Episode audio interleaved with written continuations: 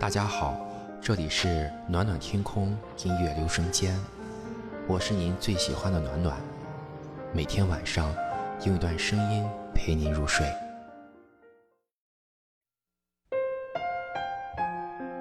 今天给大家讲一个发生在我身边的故事。今天中午的时候，我去一家餐馆吃午餐，我和两个朋友谈起昨晚睡眠的状况，其中一个。大加抱怨，他说他整个晚上都在床上辗转反侧，难以入眠，最后弄得自己精疲力尽。我想在上床之前听听新闻，他说，但一段时间之后，我听的耳朵都烦了，听的耳朵都烦了，或许就是他睡眠不好的原因。没有人怀疑他受了一个整晚的煎熬，也许这与我睡觉前的喝咖啡的习惯。也有一定的关系。他沉思了一会儿，说：“另一个大声说，哈哈，我可睡了个好觉。睡觉前，我浏览了一下昨晚的新闻，用收音机听了近几天的新闻，并对这些新闻做了整理和分类。当然，他接着说，我是按照尽快入睡的方法去做的。这些方法可以说屡试不爽。我赶忙问他。”有什么入睡的好方法可以介绍给我们？他解释说：“我的父亲是个农民，当我还是个孩子的时候，他总是在睡觉前召集全家人，在客厅里为我们诵读圣经。当时的情景仍历历在目。祈祷过后，我就回到自己的房间里，美美的睡上一觉。”他停顿了一会儿，继续说。但这些年来，我只在一次堵车时才祈祷过，这真遗憾。几个月以前，妻子和我的日子过得很不顺心，于是我们决定恢复这个习惯。结果，我发现这一方法确实非常有益，所以现在每天晚上上床睡觉前，妻子和我都会在一起读圣经，然后虔诚地做一段祈祷。我不知道这意味着什么，但我确实睡得很好。他转向其他人说道：“我睡觉前虽然听了新闻，但并没有听得耳朵烦了才去睡觉，而是带着一种宁静的心情去睡觉。我听了我的朋友为我讲的故事之后呢，我突然心里边产生了疑问：听得耳朵都烦了和宁静的心情，我们究竟该选择哪一种？”其实啊，酣然入睡的秘诀就在于精神状态的变化，内心宁静才是最安逸的生存之道。要获得内心的宁静，必须努力改变你的思想和你的心情，使他们处于放松自在的状态。只有这样，你才能接受上帝赋予的宁静的礼物。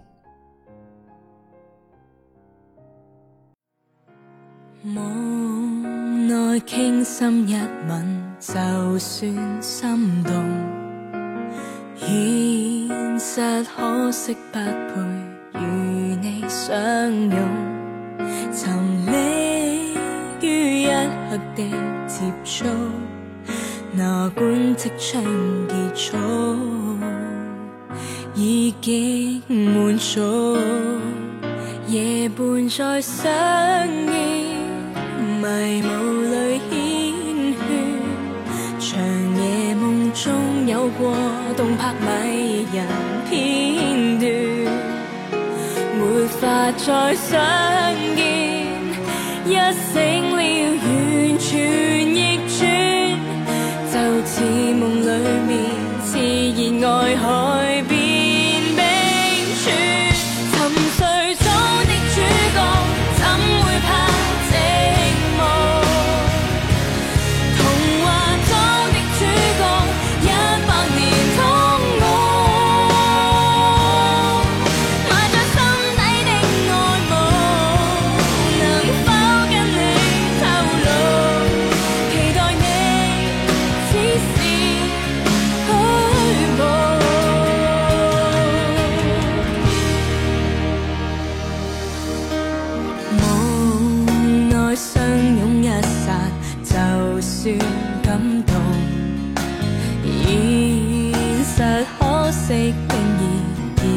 像冰封谁奢想一生都抱紧至少一刻快